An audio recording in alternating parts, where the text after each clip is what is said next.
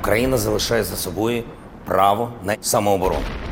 Es ist mittlerweile Tag 334 im Krieg in der Ukraine.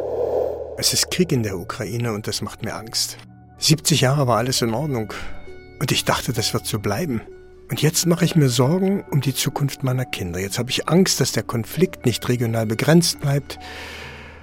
Jetzt habe ich Angst, dass möglicherweise Atomwaffen eingesetzt werden. Und weil da plötzlich in der Nähe so ein Krieg auftaucht, habe ich einen leisen Verdacht, dass Frieden so eine trügerische Illusion ist, dass immer heimlich, ohne dass man es merkt, der Krieg irgendwo in der Ecke sitzt und nur darauf wartet, dass man ihn wieder von der Kette lässt. Warum können wir nicht Frieden halten? Warum sind wir nicht in der Lage, Krieg zu verhindern? Ich will wissen, warum wir nicht in Frieden leben können. MDR Wissen die großen Fragen in zehn Minuten. Der Podcast, der die Welt erklärt. Es geht also um die mächtige Frage, warum können wir nicht in Frieden leben? Und ich habe die Befürchtung, dass dafür die zehn Minuten nicht ganz reichen. Ich hoffe, ihr habt dafür Verständnis und ich verspreche mich auch am Riemen zu reißen. Okay? Und wenn ich jetzt in diesem Podcast über Krieg rede, ich habe das schon kurz erwähnt. Dann rede ich über etwas, wovor ich richtig Angst habe. Ich rede hier über das Schlimmste, was ich mir überhaupt vorstellen kann. Und eigentlich ist das auch schon wieder Quatsch. Ich kann mir Krieg nicht vorstellen. Ich will mir Krieg auch nicht vorstellen. Und ich denke immer, dass mit der Angst, das müsste doch allen so gehen. Aber auch das ist Quatsch. Es gab und gibt zu allen Zeiten Menschen, die Krieg super finden. Es gibt Menschen, die kämpfen für Geld und morden für Geld. Es gibt Menschen, die suchen im Krieg Abenteuer, die wollen rumkommen, die wollen die Welt kennenlernen. Das war so im Dreißigjährigen Krieg, das war im Ersten und im Zweiten Weltkrieg so. Und ich lese davon, dass es auch solche Menschen im Ukraine-Krieg gibt. Sold 7000 Euro im Monat und 10.000 Euro Kopfgeld. Und wir können davon ausgehen, dass relativ viele, die dieser Prigoschin da für die Söldnergruppe Wagner rekrutiert, ein trauriges Leben irgendwo in Sibirien führen oder im Knast sitzen oder sonst irgendwas. Und dass sie sagen, na gut, ich kann vielleicht im Krieg auch den Tod finden, aber ich kann auch ein gewisses Glück finden, indem ich Geld habe und reich werde und möglicherweise Gewalt äh, anwenden kann und vergewaltigen kann ich auch. Und ähm, das ist allemal besser, als hier in diesem Dreckloch zu sitzen. Nicht? Das, was wir gerade gehört haben, sollten wir im Laufe des Podcasts nicht vergessen, wenn es um die Frage geht, warum können wir nicht in Frieden leben? Und der, der uns das gerade erzählt hat, ist Herfried Münkler. Und an Herfried Münkler kommt man, wenn es um die Frage Krieg und Frieden geht, in Deutschland nicht vorbei. Herfried Münkler ist Politikwissenschaftler und Soziologe, schon etwas älter und war früher an der Humboldt-Uni in Berlin. Also die, von denen Herfried Münkler gesprochen hat, das sind die, die in den Schützengräben sitzen. Die in den Schützengräben zittern oder die möglicherweise ihre Triebe ausleben wollen. Aber nicht nur die suchen ihre Chance und ihr Glück im Krieg. Auch die, die die Kriege befehlen, die die Nationen in den Krieg schicken, auch die sehen ihre Chancen im Krieg. Und das ist nicht ohne Grund so, sagt Dr. Christine Pschischholz. Sie ist Militärhistorikerin an der Uni in Potsdam. Sie sagt, dass Gewalt und Krieg zu uns Menschen gehören.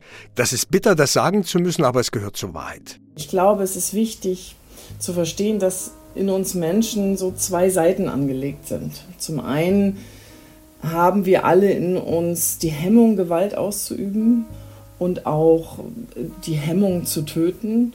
Und gleichzeitig gehört Gewalt und Krieg auch zu den Handlungsoptionen von Menschen zum sozialen Handeln. Und das ist die Erkenntnis, dass Gewalt und Krieg zum menschlichen Handeln dazugehört. Das müssen wir leider erst einmal anerkennen, um dann wirklich spezifisch ähm, sehr genau zu schauen, wo wir es verhindern können. Also, wir haben Leute, die Interesse am Krieg haben, aus unterschiedlichsten Gründen. Und Gewalt ist offenbar immer eine Handlungsoption. Immer auch Teil unserer Problemlösungsstrategien. Und deshalb ist immer irgendwo Krieg auf dieser Welt. Wechseln wir also die Perspektive. Es gibt auch eine ganz andere Sicht auf die Dinge. Wenn Krieg und Gewalt immer Handlungsoptionen sind, dann gibt es auch immer eine Option auf Frieden und Gewaltlosigkeit. Friedensforscher warnen nämlich dafür, Krieg als Option zu akzeptieren. Wir sind nicht Knechte unserer Triebe. Natürlich können wir anders. Dieser Meinung ist auch Psychologe Dr. Klaus Harnack aus Konstanz. Der fand schon die Frage, warum können wir nicht in Frieden leben, tendenziös und eigentlich grundsätzlich falsch. Wenn wir davon ausgehen, dass wir einen freien Willen haben, können wir uns selbstverständlich sowohl für den Frieden als für den Krieg entscheiden. Ich denke auch, dass wir genau diese Facetten da draußen sehen. Aber dafür durchleben wir seit vielen tausend Jahren eine kulturelle Prägung und versuchen natürlich genau mit diesem Erbe auch umzugehen. Tja, wie ist es nun mit unseren Trieben, mit unserem Aggressionstrieb und dem freien Willen? Das muss wirklich eine entscheidende Frage sein, wenn es darum geht, ob wir ganz grundsätzlich dazu in der Lage sind, friedvoll miteinander umzugehen. Das muss deshalb so wichtig sein, weil sich Mitte der 1980er Jahre 50 Wissenschaftler zusammengetan haben und für die UNESCO ein entsprechendes Papier verfasst haben. Ich habe die entscheidenden Punkte mal zusammengefasst. Die Menschheit ist nicht zum Krieg verdammt. Sie kann von falsch verstandenem biologischem Pessimismus befreit werden. Ebenso wie Kriege im Geiste der Menschen entstehen, so entsteht auch Frieden in unserem Denken. Dieselbe Spezies, die den Krieg erfunden hat, kann auch den Frieden erfinden. Jeder von uns ist selbst dafür verantwortlich. Na, das ist doch mal ein klares Statement, wobei die 50 Wissenschaftler in ihrem Vorwort erwähnt haben, dass Wissenschaft niemals die reine Wahrheit ist, sondern sich nur der Realität etwas annähern kann. Was aber tatsächlich interessant ist, das ist mir bei meinem Podcast zu der Frage, warum töten wir über den Weg gelaufen, dass es einen Zusammenhang gibt zwischen Lebensstandard, Wohlstand und der Bereitschaft zu morden und Gewalt auszuüben. Und das ist die Erkenntnis, je besser es uns geht, desto weniger Morde passieren, desto geringer ist die Bereitschaft, Gewalt anzuwenden. Und als ich mit Münkler darüber spreche, führt er nochmal eine ganz andere Geschichte ins Feld. Er erzählt, dass Kriegslust und Kriegsbereitschaft dort größer sind, wo es Frauenmangel gibt und Männerüberschuss. Auch ein interessanter Zusammenhang, wie ich finde. Bei Steven Pinker findet man den Satz, die Einführung der Monogamie sei die größte pazifizierende Errungenschaft in der Geschichte der Menschheit. Das heißt sozusagen für jeden Mann eine Frau, wobei also immer unterstellt wird, äh, dass das der Befriedigung von Antrieben und Trieben äh, ist, ähm, so dass man sagen kann, Gesellschaften, bei denen eine Disparität zwischen Männern und Frauen besteht, sind Gesellschaften, die jedenfalls, wenn diese Disparität zu einem Männerüberhang führt, entweder erhöhte Kriminalitätsraten hervorbringt oder aber, äh, wenn man die nach außen ablenken will, Kriegsbereitschaft, nicht? Das ist ja mal interessant. Monogamie und ein hoher Lebensstandard bringen postheroische Gesellschaften hervor, sagt Münkler. Wenn es uns gut geht, wenn wir eine Frau im Haus haben, so die These, dann wollen und müssen wir nicht mehr den Helden spielen. Niemand will dann mehr sein Leben aufs Spiel setzen, wenn er zu Hause auf der warmen und weichen Couch sitzen kann. Das ist nicht ganz die These, aber so ein bisschen steckt sie drin. Wenn man Männer im Zaum hält, wenn man ihnen Grenzen setzt, dann ist die Welt ein besserer und friedlicherer Ort. Wir sind eine postheroische Gesellschaft. Nicht? Gibt es jedenfalls in der deutschen Gesellschaft nicht sehr viele, die unbedingt Gewalt anwenden, Krieg führen oder derlei mehr tun wollen. Und das hat etwas mit Wohlstand, Ausgeglichenheit und derlei mehr zu tun.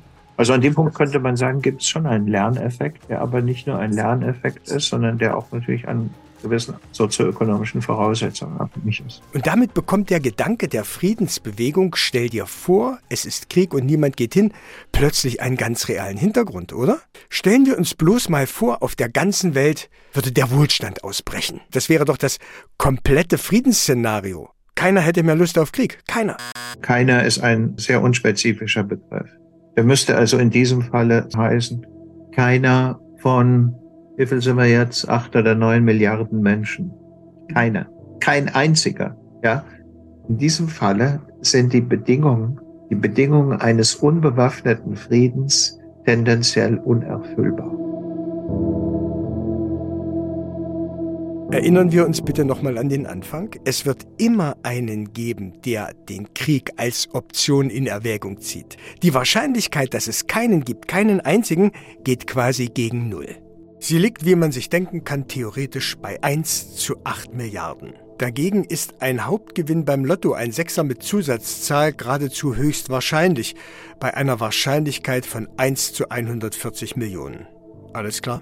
Das Verhältnis zwischen Krieg und Frieden ist insofern problematisch, weil Frieden sehr viel höhere Anforderungen stellt an uns alle im Umgang miteinander als Krieg, wo es letzten Endes ein einziger schafft, eine gesamte Friedensordnung zu zerstören. Was bei Schiller so schön heißt, nicht? Es kann der Frömmste nicht in Frieden leben, wenn es dem bösen Nachbarn nicht gefällt. Das heißt sozusagen diese ähm, dummerweise Konstellation, wenn einer in einer Population nicht in Frieden leben will und sich vielleicht sogar massive Vorteile davon verspricht, wenn er aggressiv auftritt. Und diese Vorteile könnten umso größer sein, je friedlicher die anderen sind wobei das Problem halt steht, wehren die sich dagegen oder nehmen sie halt dann die Gewalt hin und unterwerfen sich.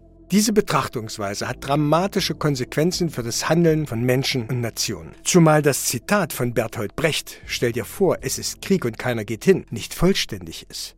Es ist noch nicht zu Ende, da fehlt noch was. Und die wenigsten wissen, wie es weitergeht. Was wir in der Regel nicht zitieren, ist der Satz, der hinterher kommt dann kommt der Krieg zu dir. Das wusste der Bert Brecht natürlich mit Blick auf den Nationalsozialismus ziemlich genau, nicht? Die logische Konsequenz aus dem allen ist wirklich eine ganz alte Idee, ein ganz alter Gedanke von Platon, den Cicero in Rom auf den Punkt gebracht hat. Willst du Frieden, rüste zum Krieg. Das heißt so viel wie sei vorbereitet, stark und wehrhaft, dann lässt man dich in Ruhe. Und das Verrückte dann, wenn man stark ist, wenn man Macht hat, dann nutzt man die Macht nicht nur, um sich zu verteidigen, um andere abzuschrecken, sondern wenn man einmal stark ist, dann nutzt man diese Macht auch, um die eigenen Interessen durchzusetzen. Eigentlich ein Teufelskreis. Beispiele sind die USA, Russland, China, die sich Dinge herausnehmen, bloß weil sie denken, sie können's. Dr. Klaus Harnack, der Psychologe, den wir schon gehört haben, ist sich sicher, dass Frieden neues Denken braucht, dass man anders miteinander umgehen muss, dass Transparenz wichtig ist, also auch Schwäche zeigen, seine Defizite auch offen zeigen, was letztendlich bedeutet, Vertrauen herzustellen. Und an die Stelle von faulen Kompromissen, das sind die Ergebnisse, die wir bisher aus Verhandlungen kennen, die niemanden wirklich befriedigen, sollten andere Lösungen treten. Zum Beispiel, dass wir wegkommen vom klassischen Kompromissdenken hin zu integrativen Lösungen. Also der Kompromiss ist gewisserweise ja immer, naja, wir machen halt 50-50. Jeder muss irgendwie so ein bisschen Abstriche machen und das ist, was ganz tief in den Menschen noch verankert ist, dass das ein Weg ist, um Frieden zu schaffen, um Ausgleich zu schaffen, eben sozusagen den Kuchen in der Mitte durchzuteilen. Ähm, wenn wir über integrative Lösungen reden, dann reden wir eben über Bedürfnisse. Also was möchtest du denn von diesem Kuchen haben? Und wenn jemand sagt, naja, ich mag ähm, die Schlagsahne und ich mag die Kirschen obendrauf, dann fange ich nicht an, diesen Kuchen in der Mitte durchzuschneiden, sondern dann würde ich eben Kirschen und Schlagsahne dem einen geben und dem Boden dem anderen. Also ich finde, das klingt erstmal sehr klug. Ich sehe nur ein Problem.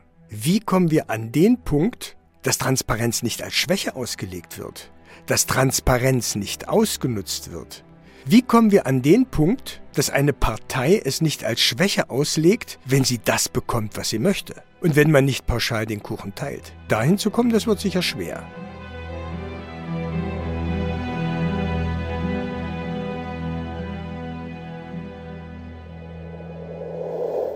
Und wenn man mit Friedensforschern redet, dann tritt noch ein anderes Problem zutage. Nämlich, dass wir wahrscheinlich nicht alles Menschenmögliche tun, um dem Phänomen Krieg wirklich auf den Grund zu gehen, dass wir nicht wirklich die Ursachen von Kriegen verstehen wollen. Das ist das, was mir Dr. Carola Rohloff gesagt hat. Sie arbeitet im Zentrum für Naturwissenschaften und Friedensforschung in Hamburg. Das Problem ist ja, die Friedensforschung wird immer erst dann äh, wirklich gehört, wenn es eskaliert ist. Und das ist viel zu spät. Also die, die Friedensforschung baut darauf, dass man rechtzeitig nach Krisenherden guckt. Schauen Sie mal, wie viel investieren wir in Waffen und wie viel investieren wir vom Staat in die Erforschung der Ursachen von Krieg und die Möglichkeiten der Prävention. Ne? Um mal eine Hausnummer zu nennen. 2021 gab es 22 Kriege auf dieser Welt. Konnte man damals schon ahnen, dass in der Ukraine der nächste Krieg bevorsteht? Konnte man damals schon ahnen, dass in Bachmut und Kharkov gekämpft wird? Dass Bomben und Drohnen auf Kiew fallen? Dr. Roloff sagt ja, die Friedensforscher wollte damals keiner hören oder hat sie nicht wirklich wahrgenommen. Andererseits sagt Münkler, stellt sich oft erst im Nachhinein heraus, welche Ursachen ein Krieg hatte. Aus welchen Konflikten tatsächlich Kriege dann erwachsen. Warum tatsächlich die Panzer dann aus den Garagen fahren. Wahrscheinlich ist es so wie mit diesem Podcast. Kriege gibt es immer, aber der Podcast entsteht erst, wenn der Krieg relativ nah kommt und man sich dieser Angst bewusst wird. Erst dann thematisiert man Krieg, erst dann nimmt man ihn wahr, erst dann nimmt man ihn ernst. Und es steht auch die Frage, hätte man diesen Krieg also verhindern können? Und wenn ja, wie? Oder, und das kommt unserer Frage noch näher, kann man Kriege grundsätzlich verhindern? Kann man es irgendwie hinkriegen, dass nicht immer irgendwo ein Krieg auf der Welt ist? Dass Krieg die absolute Seltenheit bleibt, die absolute Ausnahme. Dr. Harnack, jetzt will ich die Frage mal richtig formulieren, statt Warum können wir nicht in Frieden leben? Könnten wir in Frieden leben? Gibt es darauf eine Antwort? Das sind natürlich alles Themen, wo man denkt, naja, da hat sich Gott und Einstein und Nietzsche zusammengesetzt, weil es eben einfach so große Fragen sind.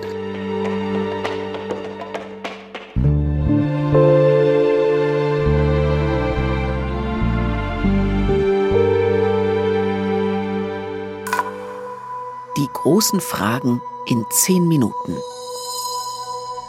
Ein MDR Wissen Podcast von und mit Carsten Möbius. Redaktion Ulrike Saré.